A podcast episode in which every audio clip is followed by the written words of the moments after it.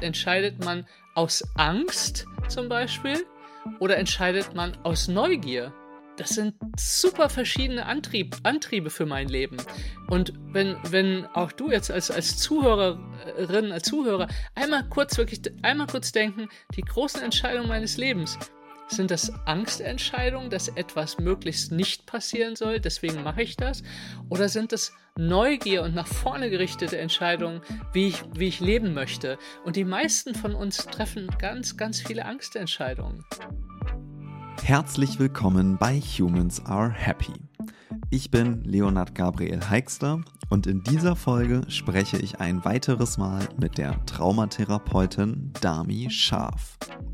Wir sprechen heute über Entscheidungen. Woher wissen wir, was wir wirklich wollen und ob das, was wir wollen, am Ende auch das Richtige ist? Dami hat einiges an wertvollen Input dazu im Gepäck. Du wirst in diesem Gespräch also hören, was Entscheidungen überhaupt sind und wie du es schaffen kannst, die für dich richtigen Entscheidungen zu treffen umzusetzen und warum unser Bauchgefühl uns dabei oft sogar austrickst. Wenn du die für mich wichtigsten Erkenntnisse gerne schriftlich erhalten möchtest, dann melde dich gerne im Humans Are Happy Newsletter an. Dort teile ich am Anfang jeden Monats die für mich wichtigsten Erkenntnisse der letzten Gespräche. Ein Link dazu findest du wie immer in den Show Notes. Jetzt wünsche ich dir erst einmal viel Spaß mit dem Gespräch. Los geht's. Dami, drittes Hallo, Gespräch. Leo. Wir wollen heute über Entscheidungen sprechen. Und ich würde gern ähm, einfach mal mit einer Frage starten. Wann hast du denn das letzte Mal eine Entscheidung getroffen, die dir so richtig schwer gefallen ist? Huh, okay. Hm. Entscheidungen, die mir schwer. Ich habe es nicht so schwer mit Entscheidungen tatsächlich. Ich glaube, da bin ich ein relatives Ausnahmetalent, ähm, weil ich weiß, um mich herum viele, viele mit Entscheidungen Stress haben. Was ist mit einer Entscheidung, die mir schwer gefallen ist? Hm. Ich kann dir aus ad hoc tatsächlich keine richtig sagen. So. Hm mir fällt wirklich keine ein. Das ist kein, kein so tun, als ob mir fällt es nicht so ein, weil ich glaube tatsächlich, dass ich mein Leben relativ so gestalte, hm, dass ich mir folgen kann, so, so und auch gar nicht so große, riesige Entscheidungen immer habe, weil ich viele kleine Entscheidungen treffe, die dann quasi zu dem führen, äh, was ich gerne hätte. Also nicht immer, aber relativ häufig tatsächlich.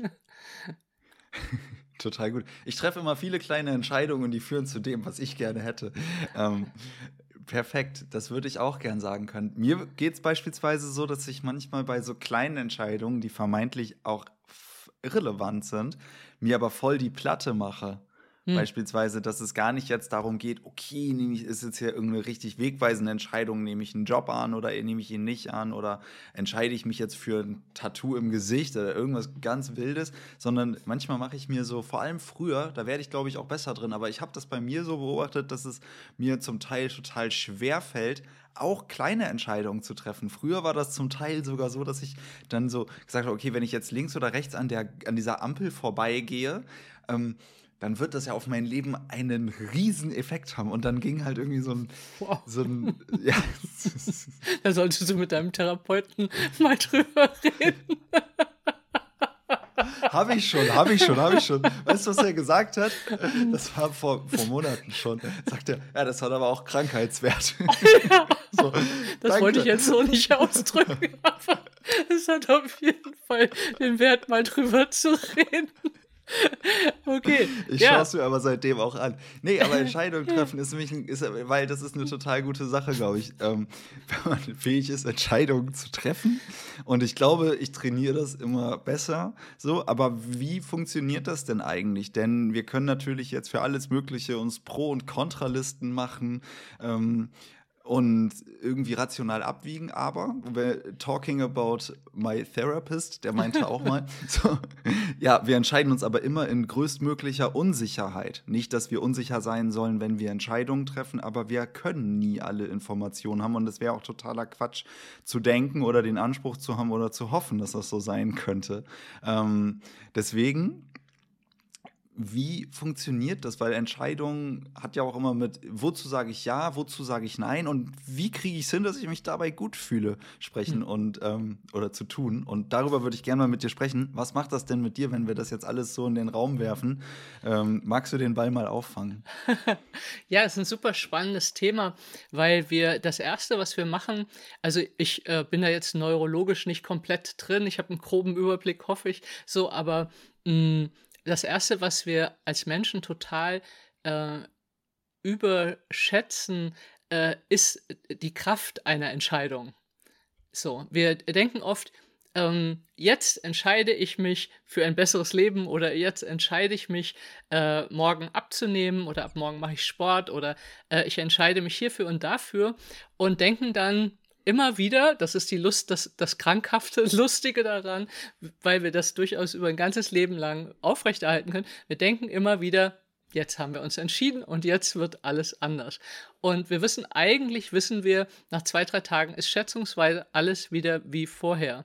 Das heißt, eine Entscheidung ist eine Entscheidung in sich ist eigentlich komplett irrelevant. Es ist die Dauer und die Häufigkeit der immer gleichen Entscheidung, die einen Unterschied macht. Also einfaches Beispiel, ich entscheide mich, die Treppe hochzugehen oder ich entscheide mich, den Aufzug zu laufen. Es ist eine Miniaturentscheidung, die ich meistens kaum als Entscheidung überhaupt nur wahrnehme. So, in der Summe nach fünf Jahren macht das aber womöglich einen riesigen Unterschied in meiner Gesundheit, diese winzigen kleinen Entscheidungen. Aber wenn ich mich zum Beispiel entscheide, eben äh, morgen, keine Ahnung, mache ich irgendwas anders, dann führt es meistens dazu, dass in drei Tagen äh, nichts anders ist, sondern ich kehre zurück zum Ausgangspunkt. Meist, und, und das ist quasi so ein, einfach ein Denk- Fallacy, da ist, ein, da ist ein Denkfehler in uns eingebaut, den, weil wir genauso wie wir immer überschätzen, was wir an einem Tag schaffen können und immer unterschätzen, was wir in einem Jahr schaffen können. So, wir haben einfach bestimmte Denkbeschränkungen und Muster, die sehr, sehr schwer sind zu knacken. Und dazu gehört auch die Idee, was eine Entscheidung ist und welche Auswirkungen die hat. Die Idee, was eine Entscheidung ist, da muss ich doch mal direkt nachfragen. Was ist denn eine Entscheidung? Also ich würde es so definieren, dass äh, eine Entscheidung etwas ist, wo ich quasi eine Richtung stelle. Mhm. Also ich entscheide mich, ob ich rechts oder links gehe im, im, im, banalsten Fall. Also ich, ich, ich mache eine Richtung für mich, wo ich zwischen zwei oder mehreren Optionen mich eine aussuchen muss und mich für eine entscheide, was eben heißt, und das ist ein Problem, was immer größer wird für ganz viele Menschen, dass ich alle anderen Dinge nicht machen kann. Also ja. diese, wir hatten das ja kurz, die Fear of Missing Out, FOMO, dass das wird für viele Menschen inzwischen ein Riesenproblem. Also vor ein paar Jahren hat man das noch belächelt. Inzwischen ist das ein richtiges, richtiges Problem, dass wenn ich mich dafür entscheide, ist, sind alle anderen Optionen weg. Ja, total. Ich bin gerade noch bei dem Wort Entscheidung, weil, ähm, wenn du hast ja auch gerade gesagt, ne, gehe ich links oder rechts? Und ich habe dann wirklich gerade so vor meinem inneren Auge einen Scheideweg, beispielsweise ne, so eine Gabelung, hier geht es nach links und rechts und ich entscheide quasi meinen inneren Weg damit vielleicht so ein bisschen spannend. Habe ich tatsächlich noch nie so drüber nachgedacht, aber in Sprache steckt ja so eine hohe Intelligenz. Das ähm, und das äh, kommt da einfach auch immer wieder raus. Und ein Scheideweg ist ja dann wirklich auch das, wo ich quasi sage, wenn ich diesen Weg entlang gehe, werde ich nie wieder den anderen Weg gehen können. Was ja totaler Quatsch ist. Wir können ja umkehren auch häufig. Also nicht immer. Manchmal, nicht immer. Nicht immer, manchmal nicht. So, davor haben wir halt auch Angst, so, und, ähm, äh, aber ich glaube, also ich persönlich glaube, dass je mehr wir uns trauen, Entscheidungen zu treffen, desto mehr Kontur bekommen wir als Person, aber desto mehr Kontur bekommt auch unser Leben, weil viele Menschen vermeiden Entscheidungen, dann entscheidet das Leben oder andere. Mhm. Und dann bin ich wie so ein Boot, was einfach mit der Strömung fährt. so, es fehlt der Kapitän, also der Kapitän trifft die Entscheidung und dann wird das durchgeführt quasi, die, Entsche die Entscheidung, wohin segeln wir eigentlich? Und wenn ich gar keine Entscheidung treffen möchte oder gar keine, und, und da kommen wir dann wieder auf mein großes Thema Trauma, Menschen, die, die stark traumatisiert sind, haben ganz große Schwierigkeiten in die Zukunft zu projizieren, also zu planen. Äh, für viele hört die Planung äh, äh, in der nächsten Stunde auf, für manche für 24 Stunden. Manche sind happy, wenn sie eine Woche planen können. Und ganz vielen fällt es extrem schwer zu sagen, ich möchte innerhalb von diesem Jahr etwas erreichen oder innerhalb der nächsten fünf oder zehn Jahre diesen, diesen Horizont überhaupt aufzumachen und dann quasi meine Entscheidung in hier, also wenn ich ein Leben gestalten will, heißt das, dass ich meine Entscheidung in hier und heute an, daran anpasse, was ich in fünf oder zehn Jahren äh, erleben, erlebt haben möchte, leben möchte, sein möchte. Mhm. So. Ja, total. Ich habe jetzt hier wieder diesen, dieses wunderbare Zitat von Dr. Ernst Fritz Schubert aus meiner allerersten Podcast-Folge vor Augen. Gib acht, dass das, was dir kurzfristig Lust verschafft, auch langfristig Zufriedenheit bringt. Aber das Problem ist, woher weiß ich denn, was ich planen sollte? Also du hast ja gerade gesagt, das ist dann dein quasi, ne, im, auch im Kontext Trauma, aber ich glaube auch, selbst wenn einem vielleicht nicht mal bewusst ist, dass man einige Traumata in sich trägt, die man nicht bewältigt hat, das war bei mir lange Zeit so, ähm, hatte ich halt, oder kenne ich das irgendwie auch Schwierigkeiten zu haben, zu planen im Sinne von, was, was will ich denn? Ne? Also diese ja. Frage steckt da ja hinter. Zum mhm. einen, also als Grundvoraussetzung, um vielleicht erstmal so eine Richtung zu haben, weil du hast ja auch gerade dieses Beispiel mit dem Boot aufgemacht. Also erst vorträglich drei Euro ins Phrasenschwein, aber ne, wer nicht weiß, wohin er segeln will, für den ist kein Wind der richtige. Stand mal auf irgendeinem Glückskeks oder weiß ich nicht. Ja, aber, ist aber richtig. Ja, es ist total richtig. Okay, aber selbst wenn ich wüsste, wo ich hin will. Also das ist ja erstmal ein richtig, das ist ja, das ist ja mal jetzt für mich hier in einer halben Sekunde gesagt, aber das ist ja, da steckt ja so viel drin, zu wissen, was man will. Was will ich denn eigentlich? Also das ist ja so der erste große Punkt dabei, den ich auch selber total schwierig finde, da auch mit sich ehrlich, also nicht nur mit sich ehrlich zu sein, sondern überhaupt da irgendwie was zu spüren. Das ist, also ich lerne das gerade, Punkt zwei dahinter, aber selbst wenn ich jetzt wüsste, ich will dahin, dann haben wir ja immer noch die Außenwelt mit den ganzen angenommenen Erwartungen und Widrigkeiten und strukturellen äh, Hindernissen und der Realität, die dann einfach der ne, Realität, kann, was immer Realität. das sein mag. Ja, ja. Ähm, das ja, lass uns doch bei Punkt 1 anfangen. Also schon, schon beim Orakel von Delphi stand äh, Know thyself, also äh, erkenne dich selbst. Ähm, wir können nicht wissen, was wir wollen, wenn wir nicht wissen, wer wir sind weil wir dann quasi immer aufspringen auf Lustzüge. Und das hat nicht unbedingt etwas damit zu tun, dass mich das im langfristig befriedigen oder erfüllt sein lässt, sondern es ist eine kurzfristige äh, Lustbefriedigung. Das ist ein Riesenunterschied. Wenn ich keine Ahnung habe, was, wer ich bin und was meine wirklichen Bedürfnisse sind, dann greife ich immer nach den Bonbons, die gerade um mich herum sind und gehe quasi immer mit der nächsten Lustbefriedigung. Das nächste Bier da, die nächste Party, ähm, der nächste Kinofilm, der nächste Netflix-Film. Das ist sozusagen ähm, die, das Buch ist sehr gut, Dopamine Nation, also wo wir quasi immer nur noch auf den Dopamin-Kick gehen, auf dem wir inzwischen alle äh, reiten und ähm, aber gar nicht so lange still sein können, um zu gucken, wer, wer bin ich eigentlich und was würde ein erfülltes Leben ausmachen? Also, was, welche Entscheidungen muss ich treffen, damit ich später mal in der Rückschau sagen kann, das war ein gutes Leben? So, und, und, und ohne, und dafür brauchen wir wieder ein Gefühl für uns selbst. Wir müssen uns fühlen. Und dann kommen, wie du das auch so schön gesagt hast, dann kommen erstmal all die Sachen hoch, die man eigentlich nicht fühlen wollte. So, wo man sagt, das war nicht der Plan. Also ich wollte gern ein erfülltes Leben haben, aber nicht für kennenlernen, wer ich bin und was, was alles für Schmerzen auch in mir rum, rumhüpfen. Und ähm, aber weil letztlich sind Also ich sage immer, es gibt Träume, die kann man sterben lassen. Also ich äh, nehme ein Beispiel von mir. Mein Traum war immer ein Jahr alleine in Kanada in der Wildnis. So. Mhm. Und dann bin ich etwas älter geworden, also das war so in meinen 20ern und auch als Teenie. Und, ähm, und war auch ein paar Mal so in der Wildnis äh, und habe festgestellt, irgendwann das wäre für mich der Wahnsinn. Ich würde crazy werden. Ich bin die totale Menschenperson. Ich äh, liebe Beziehung, ich liebe Bindung, ich liebe im Rudel rumzusitzen und mich da ein Jahr lang in die Wildnis. Also es wäre bestimmt eine tolle Selbsterfahrung, aber vielleicht hätte ich mich auch aufgehängt. Ich habe einfach diesen Traum irgendwann fahren lassen, weil ich gemerkt habe, der kommt aus meiner Geschichte, der Traum, aber nicht aus dem, wer ich wirklich bin. So. Mhm. Und den konnte ich verabschieden. Aber dass ich zum Beispiel gerne in Kanada bin, ist ein Traum, den ich heute noch lebe.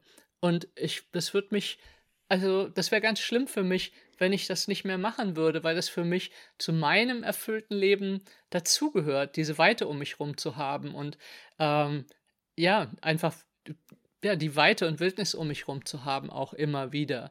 So. Aber diese Unterscheidung dann machen zu können, was ist ein Traum der einfach eine bestimmte Entstehungsgeschichte hat, aus meiner Geschichte heraus. Was sind kurzfristige Lustgewinne, die ja auch völlig in Ordnung sind. Ich muss nur wissen, was was ist. So. Und wo laufe ich etwas hinterher, was vielleicht was mit Status zu tun hat, aber nicht mit Erfüllung.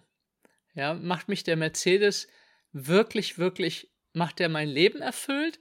Oder wäre die Zeit besser investiert und das Geld in, in Beziehungen oder Erlebnisse und Reisen oder all diese Dinge. Das, das muss jeder sich selber beantworten, weil ich kann das für niemanden beantworten.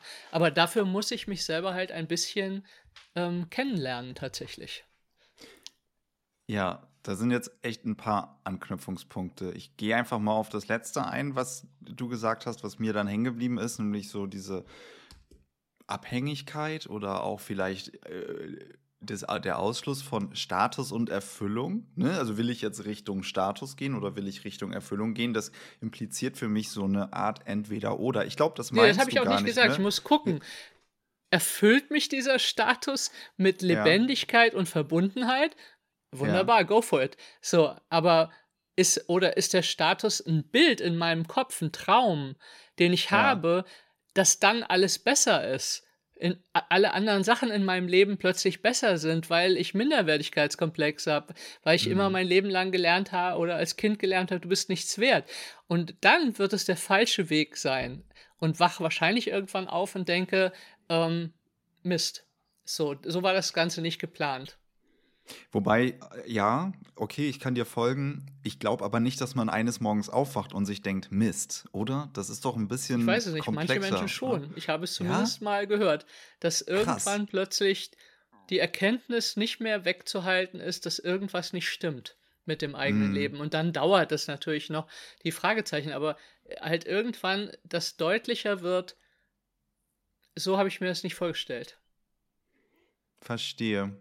Okay, ja, dann lass uns doch mal einfach mit dem Beispiel weitermachen, was du gerade gesagt hast. Das ist ja auch ein bisschen abstrakt mit ähm, Status oder Erfüllung. Ist irgendwie so diese, dieser Klassiker, den ich jetzt gerade im Kopf habe. Ne? Da ist eine Person, die vielleicht so richtig krass irgendwie die Karriereleiter hochklettert, irgendwelche jetzt im gesellschaftlichen Sinne irgendeinen tollen Status, einen tollen Titel und viel Geld verdient, aber erfüllt dich das so wirklich vordergründig? Vielleicht ein bisschen, aber dann irgendwann würde man aufwachen und vielleicht feststellen, wenn es eigentlich gar nicht die eigenen Motive erfüllt, so, mh, hm, so war das nicht gemeint. Okay, ja, oder ich bin mir selber fremd geworden. Ich habe lauter Entscheidungen getroffen, mm. die andere happy machen und die von mir erwartet wurden, aber nicht meine eigenen Entscheidungen getroffen, die vielleicht konfliktreicher gewesen wären oder äh, auch äh, in, äh, Stress mit meiner Umgebung gegeben hat, weil Entscheidungen haben ja immer, also wenn ich denen auch folge, äh, haben, haben ja immer eine Strahlkraft sozusagen. So. Und äh, die, die Konsequenzen muss ich natürlich auch dann äh, tragen. Wie war das denn bei dir, als du diesen Traum, ähm, jetzt ein Jahr in Kanada in der Wildnis zu leben, ha hast fallen lassen? Das habe ich zumindest gerade verstanden. Ja, Hat das Konflikte in deinem Umfeld dann auch mit sich gezogen? Oder wie war Nee, das? fallen lassen hat ja meist selten bringt, also außer, keine Ahnung, jemand anders hängt dran, äh, ähm, selten einen bringt einen Konflikt mit sich. Ähm, und ich hatte immer das Glück, dass ich Freunde hatte, die mich immer unterstützt haben. Wenn die Mhm. gesehen, zumindest wenn sie gesehen haben, dass mich das zufrieden macht. So, und äh, das nicht verwischt haben mit ihren eigenen, mit ihren eigenen äh, Sachen oder so. Insofern hatte ich da immer ziemlich Glück und ziemlich viel Unterstützung. So, aber mh, ich weiß, ich bin mit Anfang 40 mit dem Fahrrad ein Jahr äh, unterwegs gewesen und habe halt alles hier aufgehört. Ähm, auch und ähm, da, äh, also wir sind auch zu zweit gefahren, da haben wir ganz viel gehört, wie kannst du das denn machen? So, du kannst doch nicht hier jetzt alles aufgeben, deine Praxis, äh, deine Seminare und äh, was passiert denn danach? Hast du da mal drüber nachgedacht? Und oder halt die andere äh, Seite war, oh, so viel Geld habt ihr, äh, so, so viel Geld hätte ich nie und so. Und dann habe ich immer gesagt, ich hab, hab nicht viel Geld. Also so, äh, die ganze Reise, wir planen dafür 15.000 Euro. Und ich habe dann gefragt, hast, also pro Person, habe ich gefragt, hast du ein Auto? Ja, ja, ein Auto habe ich. Ja, verkauf's. Dann hast du das Geld. So, nee, nee, mm, mm. dann kommen die, nee, nee und nein und mein Job und um Gottes Willen niemals und so. Und da war einfach dieses zu merken, ja, das ist ja toll, aber ich könnte das nie. Also da kriegt, gibt dieses, diese Abwehr von, ähm, ich muss das von mir weghalten, weil sonst bin ich womöglich frustriert. Und dann muss es was sein, was nur du kannst. So. Voll. Ich also bei mir irgendwie lodern da gerade so verschiedene Punkte auf, während du das erzählst, ne? Weil das eine ist irgendwie so Angst vor Konsequenzen. Also, ne, aus deiner, aus, in deinem Beispiel jetzt. ne, Ich mache meine Praxis zu. Wer weiß, was mit meinen KlientInnen passiert? Wer weiß, mit was mit meinen Seminaren passiert? Wer weiß, was danach ist? Ne? Also, das kann ja so eine ganz krasse Angst in dir sein. Ähm, gleichzeitig auch, was wir vorhin schon mal als Wort hatten, ne? also FOMO, Fear of Missing Out. Andersrum, was ist aber, wenn ich das jetzt nicht mache? Ne? Das ist ja auch ne, eine Angst. Jetzt reden wir über Ängste, gleichzeitig sind aber ja auch Bedürfnisse dahinter. Was habe ich für Bedürfnisse? Zum einen vielleicht meine Praxis zu führen. Ne? Du hast gesagt, du bist ein, äh, so, ein, so ein Rudelmensch, der gerne mit anderen Leuten zusammen ist. Äh, Dann aber auch das Bedürfnis, hey, ich will diese Tour jetzt machen. Plus dann, die, wir haben letztes Mal ja auch viel über wir, du, ich, äh, wir, du, ich, äh, ich, du, wir, wie auch immer geredet. Ne? Und, und dann bringt es andere Menschen mit ihrer, mit ihrer was denn jetzt in Gefahr oder in, in Verbindung? Ne? Mit ihrer Angst, und mit ihrem Angst. Neid, eigenen, eigentlichen Bedürfnissen. Ey, warte mal, ne? Warum, ne, was du gerade gesagt hast, dann muss es irgendwas sein, was nur du kannst, weil sonst bringt mich das zu sehr mit meinem Bedürfnis in Verbindung, dass ich das ja eigentlich auch wollen würde. So, aber das darf ja keiner wissen. Ja, das ist halt- halt einfach die Sehnsucht, die wir vielleicht auch in mir tragen, aber ich mir nicht, nicht erlaube, weil ich sage, äh, es ist für mich nicht möglich. Also, ähm, und, und das ist natürlich eine Frage mm, von der Einschätzung. Ist es tatsächlich für dich nicht möglich oder hältst du es einfach nicht aus? Also, das ist ja ein, ein großer, großer Unterschied quasi. Hältst du Konflikte nicht aus oder hältst du eben die Unsicherheit zum Beispiel nicht aus Mhm. oder ähm, eben, ja, und also für mich ist einfach äh, inzwischen ein großer, großer Leitfaden für die, das Treffen von großen Entscheidungen ist, wenn ich mit 85 oder wann auch immer auf dem Sterbebett liege und gucke zurück, würde ich es bereuen, das nicht gemacht zu haben? Wie würde ich es einschätzen? Würde ich sagen, Mensch, nur weil du Angst hattest, hast du deinen Hintern nicht hochbekommen. Äh, wie tragisch. So, also, das ist mein quasi ein wirklich, äh, das hört sich vielleicht ein bisschen drastisch an, aber das ist mein Entscheidungskriterium. Wie würde ich Mhm. zurückgucken? Ja, nee, total, total gut. Das erinnert mich an eine Szene. Äh, Das hat mal irgendwann mein Stiefvater, ich glaube vor 13 Jahren, keine Ahnung, gesagt. Ähm, so, ja, ich würde aber lieber bereuen, irgendwas gemacht zu haben, als irgendwas nicht gemacht zu haben. Und das, glaube ich, das hat mich ohne, ohne dass glaube ich, in dem Moment ge gewollt oder beabsichtigt war oder so, habe ich den Satz ziemlich mitgenommen, weil das auch so ist, was du jetzt ja gerade beschreibst. Es wäre total blöd, wenn ich irgendwann mal äh, auf dem Sterbebett liege und mir denke, fuck, ähm, das habe ich mich nicht getraut. Ne? Das wäre. Aber auf der anderen Seite, was ich gerade auch in mir merke, ist so eine, so eine Unruhe, weil auch aus mal, als ich das gerade eben diese Sachen, was dann irgendwie auflodert und dann haben wir hier die Bedürfnisse von mir und dann irgendwie die Ängste von wem und bla. Okay, ne, da ist so ganz viel jetzt da und es ist auch irgendwie so ganz unruhig dann. Aber lass uns das doch mal ordnen irgendwie. Also ich kann mir auch vorstellen, gerade aus hörenden Perspektive, ne, du hast ja auch schon gesagt, gerade für dich ein wichtiger, hilfreicher Aspekt ist einfach so ein bisschen quasi in die Zukunft zu spulen. Ne? Wie werde ich als alter Mensch, ne, kurz vor meinem Tod vielleicht, über diese Entscheidungen denken? Dann muss ich aber trotzdem ja erstmal, also ne, das kann mir natürlich helfen beim Entscheidungsprozess, aber vorgelagert ist ja auch eben wieder dieses, ne, was will ich? Und dann es hinkriegen, die Entscheidung zu treffen und auch das Umgehen können, also ne, die Angst, die eigene Angst halten können, ne, damit äh, andere Dinge nicht zu machen, also ein Jahr die Praxis nicht zu machen, Ungewissheit zu haben. Äh, was passiert dann denn da hier mit meiner Zukunft im professionellen, im finanziellen, in weiteren Sinnen? Ähm, plus Konflikte im Außen einhergehen zu können. Also da muss man ja auch echt einiges an Ressource mitbringen, stelle ich mir jetzt mal so vor, um dann auch so eine Entscheidung nicht nur für sich irgendwie treffen zu können, sondern das auch die ganzen Sachen, die damit einhergehen, halten zu können. Wie komme ich denn da hin? Es, glaube ich, ein Punkt ist, wie viel Sehnsucht habe ich danach, das Aha. zu machen? Also, was ist sozusagen deine persönliche Triebfeder, die dich durchs Leben bringt, sozusagen? Was lässt sich denn überhaupt weitergehen? Also, mhm. ähm, warum machst du bestimmte Dinge, die vielleicht erstmal unbequem sind? Und auch natürlich das Verständnis, ähm, von dem, dass nicht alles, was bequem ist, macht uns langfristig happy. Hier kommt ein kurzer Einschub in eigener Sache.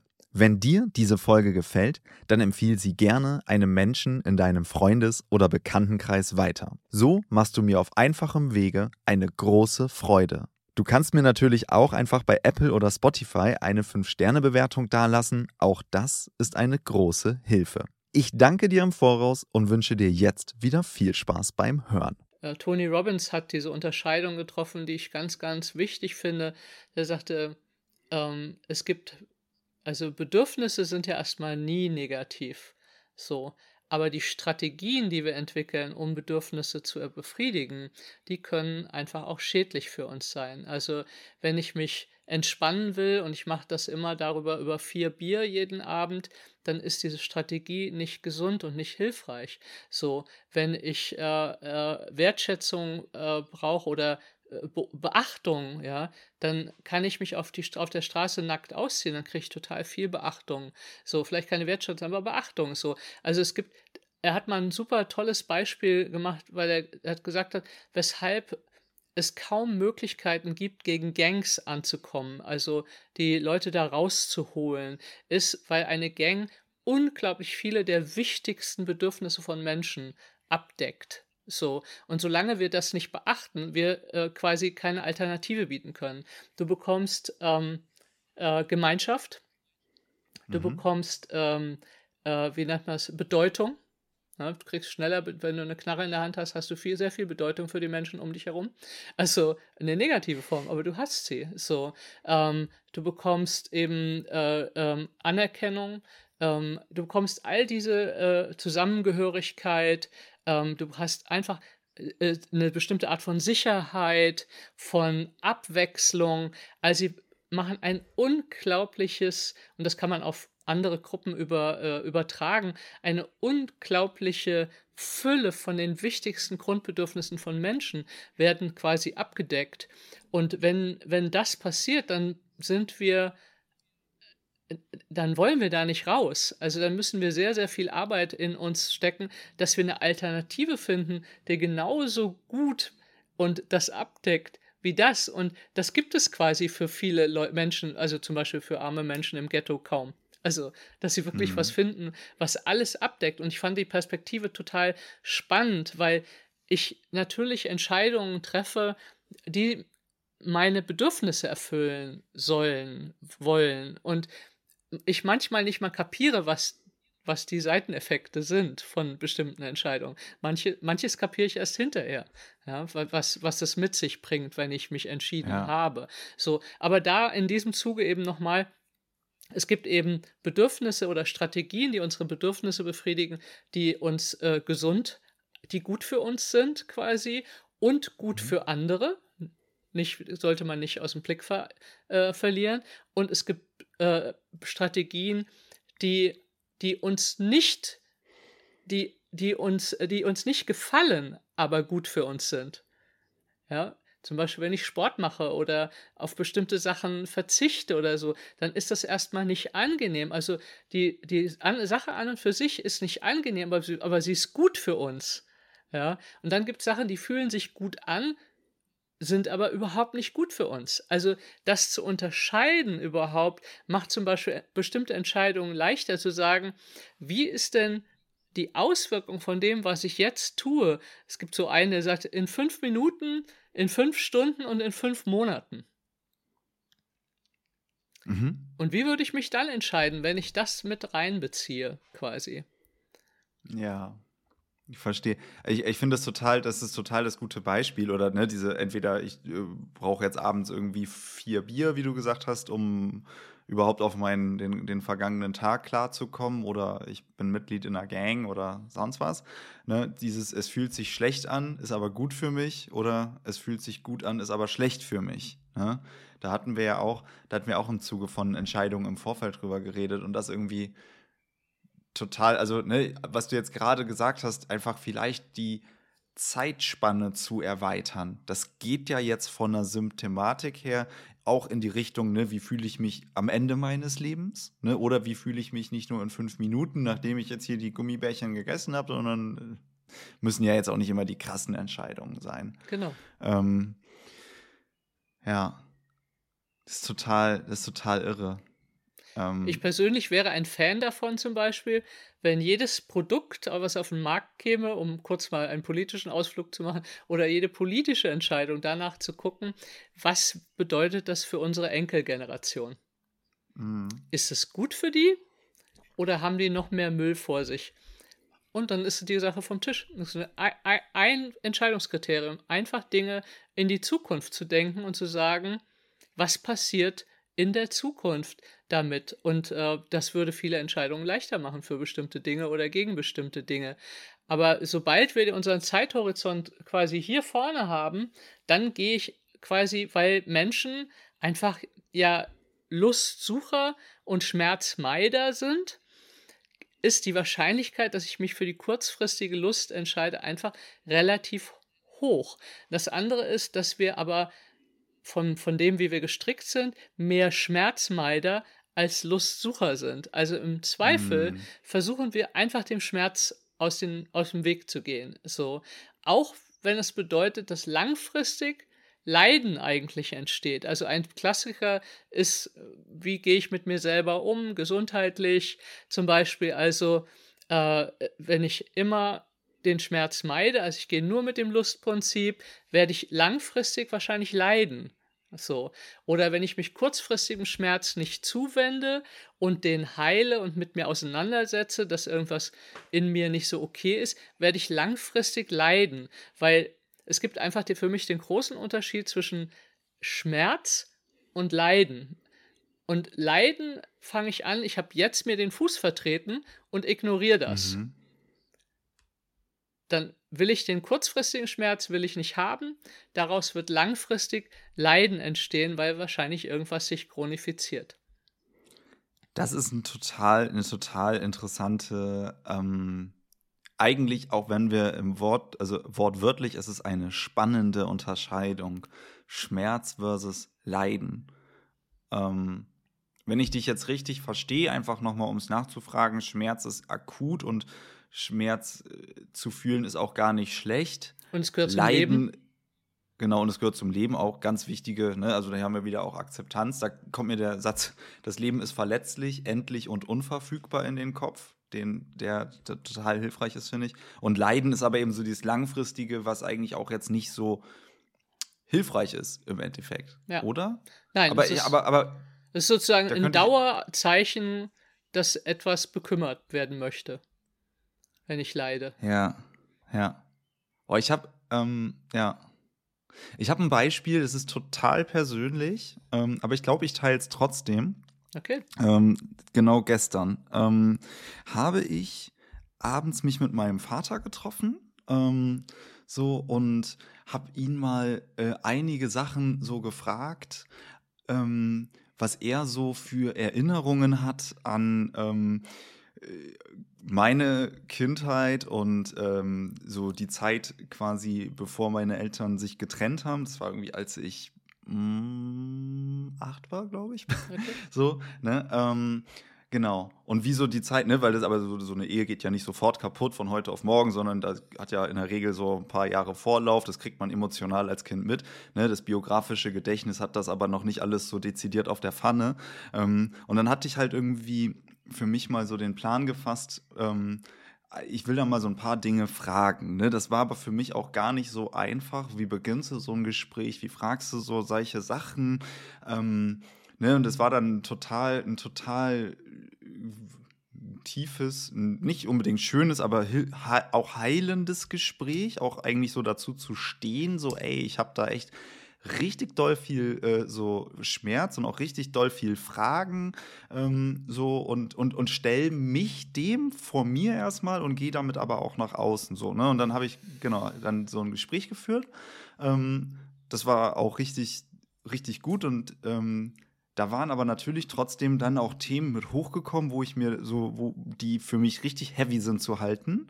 So, war dann abends zu Hause und habe dann mir und normalerweise, ich habe ähm, habe früher während meines Studiums durchaus gerne mal gekifft, so und habe dann aber gestern Abend gedacht, okay, äh, so ich habe jetzt einfach keine Lust, das alles so richtig krass zu halten und habe halt einfach so einen kleinen CBD-Joint geraucht.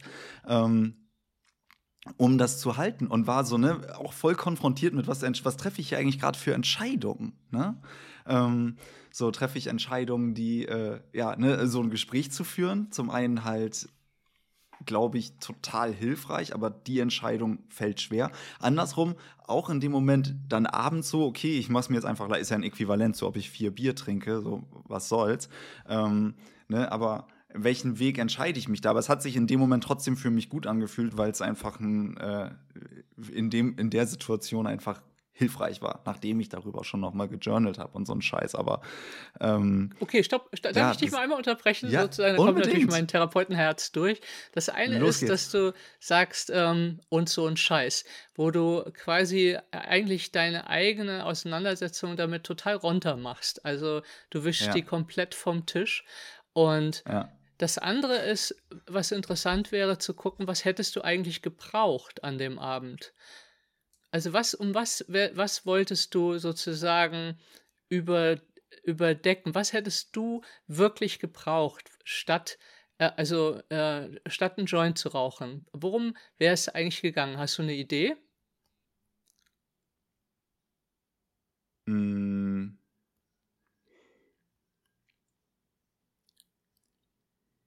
naja, im Endeffekt fühlen. Ja, aber ich glaube, also ich sag dir mal, was ich denke. Ich glaube, du hättest ja. eine Person gebraucht, die sich neben dich setzt und das mit dir aushält. Und dass du das nicht alleine tragen musst. Ja, das kann sein. So, weil du quasi ja wieder alleine warst. Also du hast also wenn ich dich richtig höre, kommst du eigentlich von deinem einem Kindheitsgefühl von alleine sein und eigentlich überfordert sein äh, zu dem, jetzt hast du zwar ein Gespräch initiiert und das ist auch schön offensichtlich gut gelaufen, dein Vater hat sich dem gestellt, das ist ja schon mal total viel, aber danach bist du wieder alleine damit, mit Gefühlen, die eigentlich zu viel für dich sind. Ja, das kann sein. Aber ich, ich vermute, so gut kennen wir uns noch nicht, dass um Hilfe bitten noch nicht deine, deine Premium-Qualität ist. Könnte sein. so, ja, also. Ja, voll. Ja, okay. Also, das ist sozusagen, das ist meine Vermutung, dass du jetzt einfach mehr gefühlt hast, als du quasi für dich alleine aushalten konntest. Und irgendwann, vielleicht in fünf Jahren, du hättest du jemanden angerufen und hättest gesagt, kannst du mal zu mir kommen, mich mal in den Arm nehmen oder mir mal zuhören oder mir die Hand halten oder so. Und äh, ich äh, einfach quasi, ja, nicht das alleine wieder tragen muss, was ich fühle. Ja, voll. Ich glaube, da kommen Fantasie. wir auch. Du, will ich gar nicht, will ich gar nicht absprechen, ne? Das, da, da kann, das kann schon, äh, kann schon stimmen. Ich habe da im Kopf, also was mir da gerade ins Kopf kommt, ist, wenn man es jetzt auf so einer gesellschaftlichen Ebene sieht, was steckt dann dahinter, mhm. ne, ist so diese, so diese Art Leistungsparadigma. Ne? Man muss immer alles irgendwie handeln und schaffen und keine Ahnung. Also man muss, ne? ist ja natürlich auch sehr, sehr objektiviert von mir. Ne? Ja, ich würde mal eher sagen an der Stelle, dass ich das auch für mich so zum Teil angenommen habe und auch versuche umzulernen. Ähm, ja, genau. Ja, total spannend. Aber es war einfach für mich, weil ich da, weil ich, ne, und ich habe ja eingangs des Gespräches erzählt, ich mache mir zum Teil, oder also mittlerweile auch jetzt gar nicht so krass, aber früher vor allem habe ich mir vor, was weiß ich, vor zehn Jahren oder so, oder noch früher, wirklich so richtig Gedanken gemacht, was hat das jetzt, was hat jetzt diese kleine Entscheidung für einen Effekt auf mein Leben, ne? Und dann das halt total überinterpretiert. Und das kam dann halt auch gestern ne, wieder so, ne, dass ich dann einfach irgendwie so, bevor ich dann einfach mir denke, okay, eigentlich, ich könnte jetzt auch einen Freund anrufen, ähm, so, oder eine Freundin anrufen oder sonst was, ne, und sagen, ey, hast du mal Zeit, ne? Treffe ich irgendwie oder treffe ich irgendeine andere Entscheidung und denke aber voll krass über diese Entscheidung irgendwie auch nach und dann ist es irgendwie alles so ein Entscheidungswirrwarr, weil man ich in dem Moment gar nicht mich richtig fühle und das ist mhm. total mhm. spannend einfach auf dem Beispiel so runtergebrochen. Ja, spannend. So.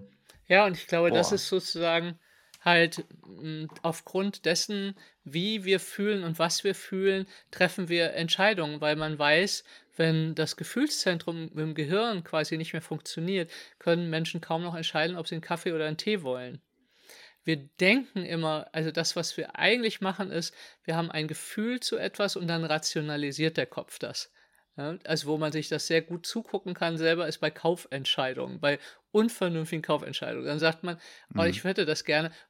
Mhm. Und eigentlich ist die Entscheidung schon getroffen und dann fängt man an, anderen erzählen, was daran alles mm. super toll ist und was, wieso ja, man das ja, unbedingt haben muss. Und so. Genau, und das ist so, äh, dass eigentlich letztlich kann man so viele Pro-Kontra-Sachen äh, schreiben, wie man will. Letztlich entscheidet das Gefühl. So, und deswegen mh, hm, eben je besser man sich fühlt und im Kontakt mit sich ist, desto besser kann man reflektieren, von wo man jetzt eigentlich entscheidet. Entscheidet man aus Angst zum Beispiel oder entscheidet man aus Neugier? Das sind super verschiedene Antrieb, Antriebe für mein Leben. Und wenn, wenn auch du jetzt als, als Zuhörerin, als Zuhörer einmal kurz wirklich, einmal kurz denken, die großen Entscheidungen meines Lebens, sind das Angstentscheidungen, dass etwas möglichst nicht passieren soll, deswegen mache ich das? Oder sind es Neugier und nach vorne gerichtete Entscheidungen, wie ich, mhm. wie ich leben möchte? Und die meisten von uns treffen ganz, ganz viele Angstentscheidungen. So, weil wir etwas nicht möchten, möchten oder vor etwas Stress haben, auch wenn es mehr im Hintergrund liegt. Wir wollen etwas nicht. Deswegen machen wir das. So. Und nicht, oh, wir wollen gerne das und das haben, erleben und ähm, tun. Und deswegen gehen wir das Risiko ein, dass uns vielleicht auch mal was auf die Füße fällt, weil wir neugierig sind oder aufs Leben. Aber was heißt das denn jetzt für uns alle? Ne? Sind wir die ganze Zeit angstgetrieben im Endeffekt? Ich glaube, dass es, äh, also ich will das gar nicht so gro hochhängen. Ich glaube, es ist einfach ein mhm. Teil der menschlichen Natur. Also das kann natürlich im persönlichen Rahmen auch mehr sein als vielleicht bei anderen, aber äh, ich glaube, es ist ein Teil menschlicher Natur, weil wir wollen eben Schmerz vermeiden. Also das ist einfach, davon sind wir, äh, das ist mhm. Teil in, in, in, in uns drin. Wir wollen Schmerz vermeiden. Das heißt, wir denken über etwas nach und schätzen ab, wie weh würde das denn tun? Ja, sozial, äh, in allen verschiedenen Bereichen. Und das kann eben ein großer Antrieb sein, Entscheidungen zu treffen. Aber wenn ich es eben rumdrehe und einmal gucke, worauf habe ich denn Lust, worauf bin ich neugierig, was zieht mich an, ähm, mhm. ist das eben, ist eine andere Motivation und dann kann ich immer noch gucken, okay, sind die Konsequenzen, soweit ich sie absehen kann, äh, für mich zu tragen. So. Zwei Punkte dazu. Der erste, äh, das ist ja aber auch evolutionär bedingt und hat uns überleben lassen, weil wer immer so neugierig ist, so, ah, hm, was hast du denn für schöne Barthaare, lieber Säbelzahntiger? Zeig doch mal her. So, das ist, oder schöne Zähne. Das ist ja, das ist ja ähm, vielleicht auch nicht die richtige Neugierde, wenn es darum geht, ähm, zu überleben im Endeffekt. So, ne, das heißt, ne, so diese Angst ist auch zum Teil hilfreich. Aber was hat uns so, so, eine Entwicklung hinlegen lassen? Neugier oder Angst? Neugierde am Ende, ne, als ja. Triebfeder. Ne? Genau, wir und wenn du wissen, Babys, wir wollen wissen. Babys siehst, was, was treibt mhm. die? Neugier. Mhm. Nur traumatisierte Babys sind nicht neugierig. Also mhm. so, also das ist, das, wir explorieren die Welt. Das ist eine Lernen und Erfahren ist eine eigentlich die Haupttriebfeder von uns Menschen. Und dann kommt Erfahrung, die uns sagt, oder Eltern, die sagen, die Welt ist ein gefährlicher Ort, tu das nicht und sei nicht so neugierig oder so und alle mhm. Sprüche, die es dazu gibt. Aber äh, von dem, von unserer Entwicklung her, sind wir neugierig bis zum Umfallen. Ja, aber das ist doch dann total krass, wo, also weil ich erlebe das jetzt, also ich würde das auch auf mich nehmen. Ich glaube, ich habe auch bei vielen Sachen viel Angst so. Ne? Und das ist normal. Wird's aber, ja, aber, ne, aber wo, wo, wo verlieren wir das? Ja, okay, in der Sozialisation wahrscheinlich jetzt. Und ja. in Traumata, wenn ich dich jetzt ja, kenne. alles. so, weil wir einfach oh. nicht mit, also unsere Neugier wird irgendwann in der Schule spätestens getötet. Ja. Äh, so, also das, wir werden ja sozialisiert eher, damit wir brav auch dumpfe und langweilige Arbeiten machen, als dass wir neugierig die Welt entdecken äh, weiter wollen, so und nicht, äh, wer will denn schon stillsitzen mit sechs Jahren, also die ganze Zeit. Also wir werden auch ja körperlich restrigiert und das macht natürlich was mit uns, wenn je weniger wir uns äh, bewegen, je weniger wir äh, in die Welt auch sinnlich erfahren. Ja, das, also als Kinder fassen wir alles an und dann kriegen wir immer gesagt, das ist dreckig, das soll man alles nicht einfach. Aber wir erfahren als Kinder sinnlich die Welt und die prägt uns und das ist ein Riesenunterschied, ob ich die Welt äh, im Computer sehe. Also ich, ich also für mich eines der eindrucksvollsten Beispiele war, dass ich vor ein paar Jahren eben am Grand Canyon stand. Und natürlich mhm. habe ich schon mhm. tausend Bilder vom Grand Canyon gesehen, im Computer, auf Fotos, auf was auch immer. Und ich stand da und ich habe Rotz und Wasser geheult, weil ich sowas irre Schönes und Großes und Mächtiges in meinem ganzen Leben noch nicht gesehen habe.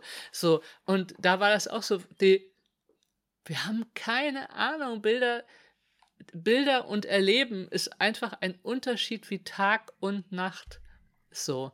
Und äh, dieses sinnliche Erleben der Welt, was würde passieren, wenn wir das wieder mehr täten? So, dann würden wir auch andere Entscheidungen treffen. Vielleicht auch als Menschheit mhm. sogar. Ja, natürlich, total. Also sinnliches Erleben, wenn du das jetzt, ne, du hast ja auch gesagt vorhin so, ah, was hat das für eine Auswirkung auf Generationen? Ähm, nach uns. Und wenn ich jetzt beispielsweise an Bilder denke oder an einfach Informationen über Artensterben, über Klimakatastrophe, so, das ist das wissen wir alles so, aber ich treffe trotzdem nicht die Entscheidung, hier jetzt umzusteuern. Und ich habe letztens in irgendeinem anderen Podcast gehört, dass da so ein riesiger Schwefelalgen, also so ein, so, so, ein, so ein Teppich aus Algen, die irgendwie so Schwefelsäure freisetzen, die nach verfaulten Eiern riechen, so in so einer riesigen Dimension auf Florida zurollt gerade.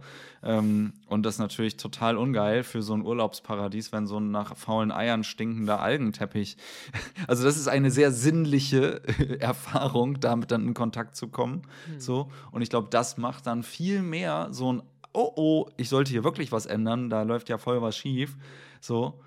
Und irgendwie schießt es mir einfach als Beispiel in den Kopf, so, okay, ne, es ist im negativen Sinne eine sinnliche Erfahrung, aber ich glaube, sie ist sehr viel einprägsamer als, äh, ja, irgendein ähm, Bild irgendeine Grafik oder so wirklich dann zu sehen, oh, Kacke. Oder, oder andersrum, wenn ich halt beispielsweise, was du vorhin gesagt hast, ne, mit dem äh, gehe ich äh, hier zwei Stockwerke zu Fuß mit der, die Treppe hoch oder nehme ich jedes Mal den Lift. So, und erst dann, wenn es zieht, Ne? Das ist ja auch eine sinnliche Erfahrung, äh, wenn gleich keine schöne. So, dann äh, denke ich, okay, jetzt nehme ich mal die andere Entscheidung, nämlich ab jetzt zur Reha. So hätte ich auch vorher haben können, aber da hatte ich noch nicht die sinnliche Entscheidung, da hatte ich nur das Abstrakte oben. So, wäre gut, wenn. Ja, ja. Ah. Das ist, ähm, wir reagieren halt, also wir sind halt, kommen halt woanders her. Die Welt hat uns einfach total überholt.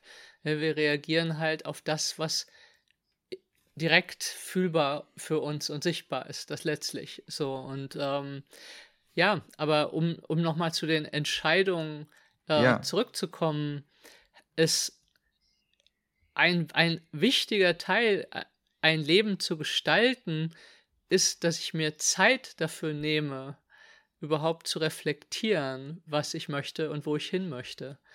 Also wir haben, wir, wir haben ganz oft das Gefühl, unser Leben ist vielleicht nicht so wie ich das mir vorgestellt habe. Und das kann unterschiedliche Gründe haben. Die können im Innen liegen, die können in der Gestaltung des Lebens liegen, die können unendlich viele äh, verschiedene Gründe haben. Aber ich muss mir Zeit nehmen. Also ich setze mich mindestens zweimal im Jahr, setze ich mich zum Beispiel einfach hin und gucke mir mein Leben an. Wie hm. ich mich fühle, äh, wie es mir gesundheitlich geht, wie, äh, wie meine Arbeit sich anfühlt und, und schreibe und gucke und definiere äh, weiter, wie ich leben möchte. Und dann fange ich an, die Entscheidungen zu treffen, die mich hoffentlich dann dahin führen. Vielleicht merke ich, wenn ich da bin, nö, vielleicht war es das doch nicht, aber ich habe es ausprobiert. Also, aber ich brauche Zeit und, und Konzentration und Beschäftigung damit zu sagen, wo will ich denn überhaupt hin? Und ist es okay, auch eine Fe Fehlentscheidung zu, zu, zu treffen. So, ja, dann war es vielleicht nicht so cool, aber ich habe es immerhin gemacht. So. Aber das ist eben ganz, ganz wichtig, überhaupt ähm, Linien zu setzen. Welcher Linie will ich denn überhaupt folgen? So, und das können auch moralische Leitlinien sein. Also es, es gibt so ein ganz berühmt bekanntes Beispiel aus der Businesswelt von ähm, Gott, wie heißt die Airline? Äh, äh, Southwest, glaube ich, ist das in den USA. Und ähm, die, das ist eine Billig-Airline, also in Anführungsstrichen, die aber super, super gut ist. Und da hat der Vorstand hat gesagt, die haben ihre Leitlinien, das sind drei Leitlinien, quasi an der Wand hängen. Und wenn ein Vorschlag kommt für was an, für irgendetwas, für irgendetwas Veränderung, abgleichen mit der Leitlinie, ja, nein. Punkt. Das spart unglaublich viel Zeit. Also, wenn ich zum Beispiel klar habe, also Freundlichkeit ist für mich zum Beispiel eine große, große Leitlinie in meinem Leben, Integrität und so weiter, dann brauche ich manche Fragen, die ich gestellt bekomme oder Angebote, die ich bekomme, muss ich gar nicht groß, da brauche ich keine Energie für verschwenden für die Entscheidung. Mhm. Weil unter dem Licht von diesen zwei Sachen oder dem, dem mein, meinem Wertepaket, dann äh, gibt es, dann es sind die durch. Das geht ganz schnell. Wenn ich aber jedes Mal überlegen muss, was mich eigentlich ausmacht oder wohin ich will, dann überlege ich an jeder, jeder Entscheidung 100 Jahre, weil natürlich gibt es Pro und Kontras. Aber wenn ich sage, das ist für mich uninteger, dann ist das Ding durch. Also da brauche ich nicht drüber nachdenken. So. Ja, voll. Das ist natürlich, das hilft total, wenn ich eben für mich Leitlinien oder Werte definiert habe. Ich, bei mir schwingt gerade noch dieser Satz, den du gerade gesagt hast. Warte, wir reagieren auf das, was für uns fühlbar ist. Hm. So, ne? Und das heißt, um beispielsweise zu diesen Werten zu kommen oder was du auch gesagt hast, ich brauche die Zeit und die Muße natürlich auch, mich hinzusetzen und mal über mein Leben zu fühlen im Endeffekt, ne? zu reflektieren und zu fühlen. Und das bedeutet also, finde ich so für mich als ganz wichtigen Punkt, um Entscheidungen zu treffen, brauche ich vor allem auch einen Zugang zu Gefühlen. Ne? Ja. Zu wie fühlt sich was für mich an. Ne? Weil nur dann kann ich vielleicht auch gute Entscheidungen treffen, bevor, ne, was ich gerade eben gesagt habe, wenn mein Körper zieht oder wenn ich halt einen stinkenden Algenteppich vor der Tür habe, ja gut, dann äh, fühle ich das einfach, weil ich das, weil das über meine Sinne wahrgenommen wird und über mein Nervensystem wahrgenommen wird. So. Ähm, aber wenn ich es halt hinkriege, Emotionen zu fühlen, dann kann ich halt schon viel schneller, viel schneller das Ganze, also viel schneller eben gute Entscheidungen treffen. Voraussetzung Nicht dazu immer. ist aber, dass ich nicht immer. Ein Veto. Weil em- Emotionen sind ja Momentanaufnahmen. Und Mhm. eine Emotion kann mich komplett falsch auf die falsche Spur setzen. Weil die Emotion kann sein, äh, das ist total nervig. Ja, äh, das, Mhm. es macht mir Stress, das macht mir Angst, sonst irgendwas. Also lasse ich's. Also ich muss sozusagen auch mit meinem Verstand und mit, mit, mit eben mit der Vision, die ich habe, muss ich die Täler durchschreiten können. Also man weiß aus der Forschung von Ziele und was auch immer äh, äh, Forschung, dass Menschen, die sich vorstellen, wie sie glücksstrahlend auf dem Berg äh, stehen, ja, und äh, äh, das alles geschafft haben, was sie sich vorgenommen haben, äh, kommen wahrscheinlich da überhaupt nie an, wenn sie sich nicht vorstellen, welche Hindernisse alles auf sie warten, wie scheiße sich das anfühlt zu trainieren, wie ihnen die Füße abfrieren, äh, wie sie nass und kalt sein werden und so weiter und so fort. Wenn wir das nicht in unsere Planung mit reinnehmen, werden wir meistens die Planung niemals durchführen, weil jede negative Emotion uns sofort dann raushaut. So, weil wir äh, mit, weil Emotionen, Gott sind die kommen und gehen. Aber ich reagiere natürlich emotional, wenn ich, also wenn ich, keine Ahnung, ich, ähm, wenn ich als zum Beispiel damals, wir sind Fahrrad gefahren, damals dieses Mhm. Jahr, so. Und wenn ich mir das vorher, habe ich mir das vorgestellt, ja, und du wirst total fit, rank, schlank, durchtrainiert. so, es ist Sonne, Kalifornien oder was auch immer. So, naja, und dann hatten wir Schnee, weißt du, und es war einfach nass und es war kalt und es war, ich habe überhaupt nicht dran gedacht, dass es abends um fünf dann irgendwann schon dunkel ist, dass es neblig ist, dass man mit allen feuchten Klamotten in dem kleinen Zelt liegt für 14 Stunden. All das kam in meiner Fantasie davon überhaupt nicht vor. Und wenn du dann keine starke Motivation hast, lässt du es einfach, weil der Match zwischen Realität und Traum so wenig, so gering ist an bestimmten Stellen, dass du dann eben sagst, wann gehst du mit der Emotion, die du halt jetzt hast. Und deswegen müssen wir mit Emotionen immer total aufpassen, auch wenn Leute sagen, mein Bauchgefühl leitet mich. Nein, das Bauchgefühl leitet einen manchmal ganz gut, aber es kann einen auch manchmal ganz, ganz falsch leiten. So, äh, ja, weil, ja, Emotionen sind Emotionen, die kommen und gehen. Okay, das heißt, ich sollte nicht immer nur auf meine Emotionen Nein, hören. oft bist du sondern- verloren. Okay, das heißt, dann wäre ich auch sehr impulsgesteuert Ja, wahrscheinlich genau. am Ende. Ja. Ähm, und dann haben wir, dann haben wir wieder diese Geschichte mit dem Luststreben oder äh, Schmerzvermeidungsding, ne? sobald es irgendwie Aua macht, sobald ich irgendwie widerstehen muss, weil die Gummibärchen, ah, und, äh, und dann ähm, ja, fühlt sich das nicht gut an, da jetzt reinzugreifen. Und ja, okay, ich verstehe. Ähm, wo ich gerade noch mal bei was oder was mich noch mal stutzig macht oder was ich noch mal nachfragen will, ist, ich habe tausende Male gehört, gerade irgendwie früher in der Fitnessbranche gearbeitet, so visu visualisiere deine Ziele, ne, was du auch gerade gesagt hast, ne, wenn du dir da vorstellst, wie du auf dem Berggipfel stehst, okay, man sollte aber nicht nur vorstellen, wie man sich vorstellen, wie man auf dem Berggipfel steht, sondern Ziele und ähm, ja, positive Dinge zu visualisieren, vielleicht sich irgendwie vorzustellen, ist gar nicht so verkehrt. Aber man sollte sich eben auch vorstellen, wie man trotz der Widrigkeiten weitermacht. Ne? Also, Genau, ne, und wie sich ist die ja Widrigkeiten anfühlen werden. gecheckt. So, also Mhm.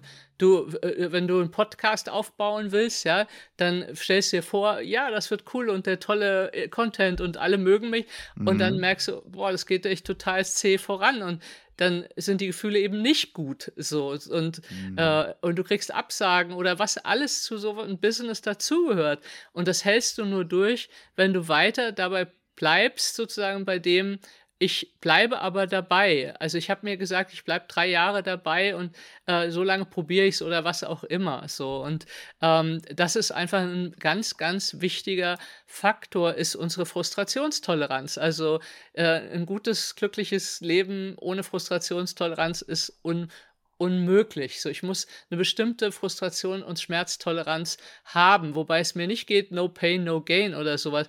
Aber das Leben ist eben auch unangenehm. Und durch die Täler, wenn ich was verwirklichen will, muss ich eben einfach auch durch die Täler durchkommen. Mhm. Ja, voll. Ich bin gerade, ich bin, ja. Ich, also ich glaube, das ist, ich glaube, das ist, das ist fast eine runde Sache. Ähm, korrigier mich, wenn du es anders siehst. Aber wir haben jetzt, wir haben jetzt so einen richtig großen Bogen gerade ja gemacht. Ne? Ja. Wie, wie, treffe ich Entscheidungen? Und dann sind das so kleine Sachen wie, ne, gehe ich links oder rechts an der Ampel vorbei oder ne, höre ich auf, meinem Traum nachzueifern, ne? beispielsweise dieses Podcast-Ding, also ich kann da total gut zu relaten. Und ja, ich habe mir auch vorgestellt, dass das viel schneller geht, aber ähm, ja, dranbleiben ist manchmal key, ne? Also ja, da nicht zu, nicht sich von den Emotionen dann nur leiten zu lassen, die in dem Moment vielleicht irgendwie Enttäuschung sind oder genervt sein sind. So, aber ich versuche es mal jetzt so zu ordnen. Was haben wir denn hier eigentlich alles auf dem Tisch liegen? Das ist von ich muss irgendwie wissen, wo will ich hin. Dafür brauche ich aber eben auch eine Connection zu mir selber. Was sind eigentlich meine Bedürfnisse? Was sind angenommenerweise meine Bedürfnisse? Frustrationstoleranz geht, finde ich, für mich total auch einher mit Konfliktfähigkeit. Ne? Also ne, halte ich einen Konflikt mit mir selber aus versus halte ich einen Konflikt im Außen aus. Und bin ich auch fähig, mich selber zu aktualisieren, ne? also erstmal ein Bedürfnis festzustellen, aber dann auch, ne, so, ist der Traum jetzt in Kanada ein Jahr in der Wildnis zu leben immer noch derselbe oder reicht es, ne, weiß ich nicht, ne, ist es mit dem Podcast noch oder egal was, so.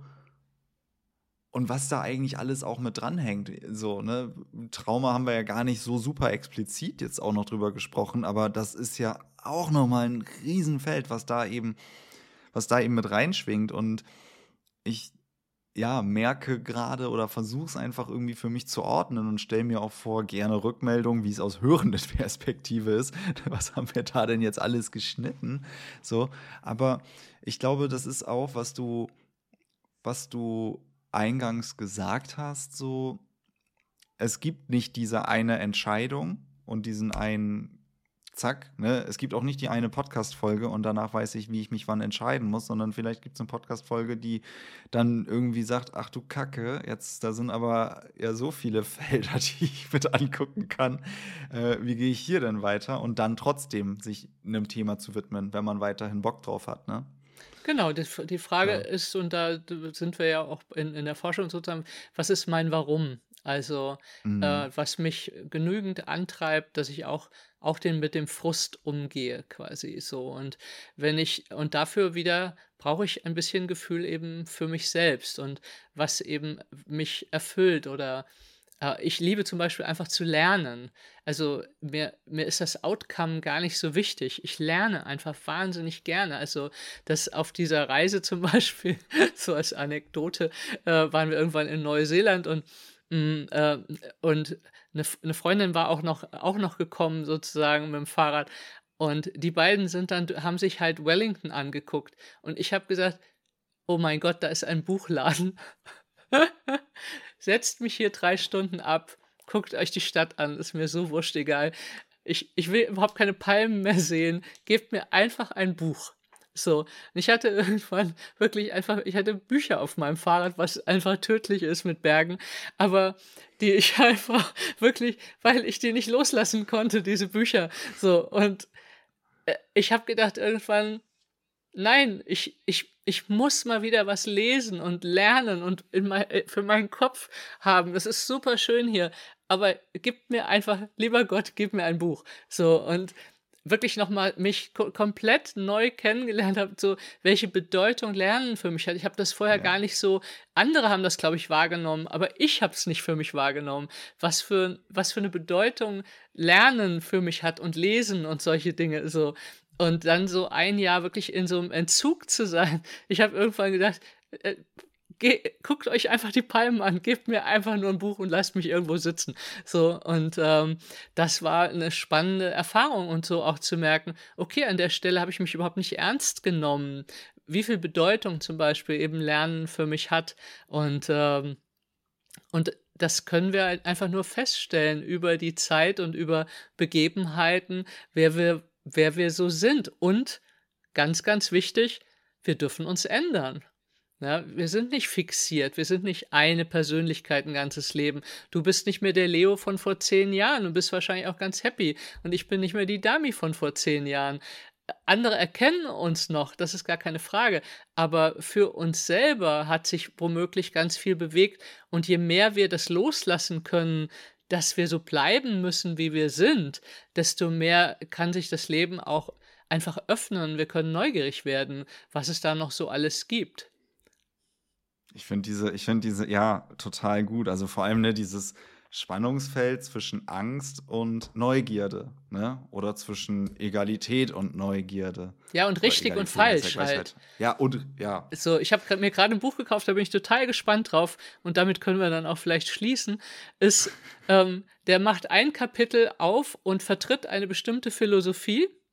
Und im ja. nächsten Kapitel widerlegt er die Philosophie mit einer anderen Philosophie und im nächsten wieder. Und so geht es das ganze Buch. Und das finde ich total spannend, weil wir immer hoffen, es gibt diese eine richtige Sache. Und wenn wir das machen, dann, dann, dann haben wir den, den Jackpot geknackt. Aber auch fies, ein Buch so zu schreiben. Ja, das ist total geil. Ich finde die Idee allein finde ich so großartig, weil wir uns so versteifen immer darauf, das ist das Richtige. Und er sagt zum Beispiel, ja, ist es gut, eben äh, die Bedürfnisse immer zu gucken und äh, äh, ähm, für den Sinn des Lebens zu gehen oder ist es viel sinnvoller, hedonistisch zu sein und jeden Augenblick zu genießen. So.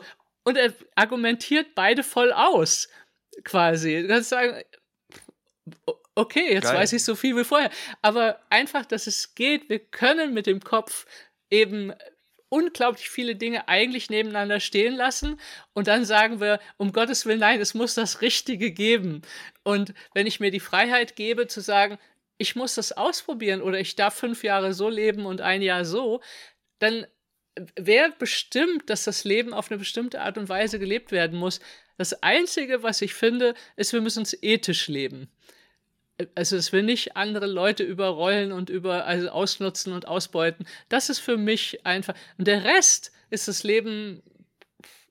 Es gibt nicht von oben die Stimme, das hast du aber jetzt nicht gut gemacht. Das, das, die wird es einfach nicht geben. So, ja. Ja, die ist aber hier drin. Also die ist nicht da oben, die ist aber hier. Ja, aber ne? du musst erkennen, dass es die Stimme bei dir ist und dann wird die halt mal überstimmt. Dann wird die, ja, ja, genau. Das ist aber, das ist auch ein ein Thema als großes. Vielen Dank für so deine viel, Meinung. Jetzt hast du aber so viel, jetzt hast du aber so viel, äh, so viel Werbung gerade für dieses Buch gemacht. Du musst einmal sagen, wie das heißt. Ich kann um Gottes Willen. Ich, ich werde es dir geben, dann kannst du es unten drunter, ist aber Englisch. Okay, ja, ich kann ist mir nur vorstellen, dass Leute das gerne wissen. Ja, okay, wollen. dann ich, ich habe es gerade nicht im Kopf, wie es heißt. Okay. Aber ich äh, es dir. Dann kannst du es auch bei dir drunter ja. setzen. Ich setze bei mir wär, auch drunter. Wäre sonst ein fieser Cliffhanger. ja, aber. Genau. So, gut. Ja, ja, Leo, vielen Dank.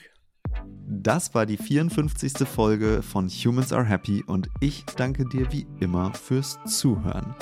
Wenn dir dieses Gespräch gefallen hat, dann freue ich mich, wenn du den Humans Are Happy Podcast weiterempfiehlst oder mir bei Apple oder Spotify eine 5-Sterne-Bewertung dalässt. Ich freue mich, wenn du beim nächsten Mal wieder dabei bist und sage bis dahin, dein Leo.